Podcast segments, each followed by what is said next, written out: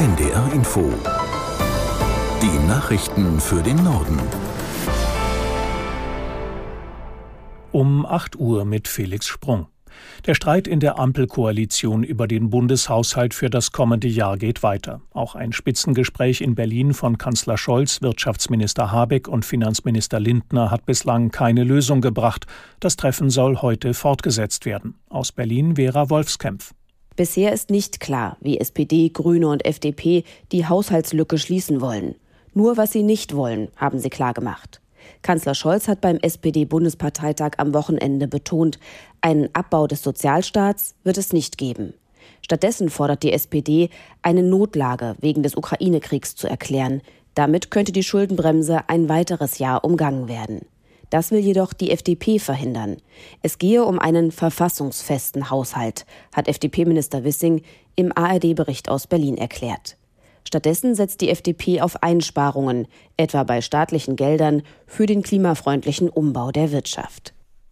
Israels Ministerpräsident Netanyahu hat die Kämpfer der Terrororganisation Hamas aufgerufen, sich unverzüglich zu ergeben. Die Kapitulationen der vergangenen Tage wiesen darauf hin, dass sich die radikal-islamistische Gruppe ihrem Ende nähere, sagte Netanyahu. Die israelische Armee setzt ihre Bodenoffensive im südlichen Gazastreifen unvermindert fort. Aus Tel Aviv Jan Christoph Kitzler. Der Generalstabschef der israelischen Armee sagte am Abend, man erziele so wörtlich signifikante Ergebnisse. In den letzten Tagen waren mehrfach Bilder und Videos veröffentlicht worden, die mutmaßliche Hamas-Kämpfer zeigen sollen, die sich ergeben haben. Die Aufnahmen können nicht überprüft werden. Israels Ministerpräsident Netanyahu bekräftigte das Ziel, die Hamas zu zerschlagen. Bereits 7000 Kämpfer der Hamas sollen nach israelischen Angaben getötet worden sein. Vor dem Krieg hatte die Hamas Schätzungen zufolge rund 30.000 bewaffnete Kämpfer. Angesichts einer katastrophalen humanitären Lage warnte der Chef der Weltgesundheitsorganisation vor epidemischen Krankheiten. Weiterhin befinden sich mehr als 130 Geiseln im Gazastreifen. Die Hamas warnte, sie könnten das Gebiet nur verlassen, wenn Forderungen der Organisation erfüllt würden, sagte ein Sprecher. Die Deutsche Bahn könnte ihren Vorständen schon bald Boni in Millionenhöhe auszahlen. Und das, obwohl Züge immer häufiger zu spät am Ziel ankommen, zu wenig Personal an Bord ist und die Kunden unzufrieden sind. Aus der NDR Nachrichtenredaktion Caroline Wöhlert. Reporterinnen und Reporter von NDR, WDR und SZ konnten bislang geheim gehaltene Bahnunterlagen einsehen. Und da steht drin, dass die Vorstände der Deutschen Bahn auch dann hohe Boni-Zahlungen bekommen, wenn die Bahn ihre Unternehmensziele für Pünktlichkeit und Kundenzufriedenheit komplett verfehlt.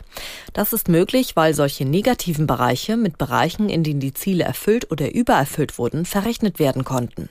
Im letzten Jahr waren das zum Beispiel Frauen in Führung oder CO2-Einsparung. Das Bonussystem bei der Bahn soll aber im kommenden Jahr umgestellt werden. Bahnvorstände haben dann einen höheren Anteil ihres Gehalts als Fixgehalt. Der Anteil der Boni soll im Gegenzug sinken. In Polen kommt es heute voraussichtlich zu einem Regierungswechsel, obwohl das Kabinett von Ministerpräsident Morawiecki erst seit zwei Wochen im Amt ist. Der Grund sind die Mehrheitsverhältnisse im Parlament. Morawieckis nationalpopulistische Partei PiS hat weder genug Sitze noch einen Koalitionspartner. Deshalb wird er heute im Parlament die Vertrauensfrage stellen.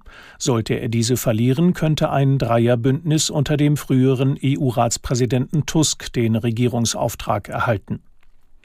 In der Fußball-Bundesliga bleibt Bayer Leverkusen als einziges Team ungeschlagen. Der Tabellenführer sicherte sich im Spitzenspiel bei Verfolger VfB Stuttgart ein 1:1 Unentschieden. Aus der Sportredaktion Hendrik Lückhoff. Es war ein Spiel mit zwei unterschiedlichen Hälften. Vor der Pause war Stuttgart stärker und ging auch in Führung. Nach dem Wechsel wurde Leverkusen besser und glich aus. Am Ende ein verdientes Unentschieden. Leverkusen bleibt als Tabellenführer die einzige Mannschaft ohne Niederlage. Stuttgart verpasst den Sprung auf Platz zwei. Da steht weiter der FC Bayern. Auch im zweiten Sonntagsspiel gab es keinen Sieger. Das Kellerduell zwischen Köln und Mainz endete 0 zu 0. Und im DFB-Pokal wurde das Viertelfinale ausgelost. Der letzte verbliebene Nordclub FC St. Pauli empfängt im Zweitligaduell Fortuna Düsseldorf. Außerdem spielen Leverkusen gegen Stuttgart, Saarbrücken gegen Mönchengladbach und Hertha BSC gegen Kaiserslautern. Das waren die Nachrichten.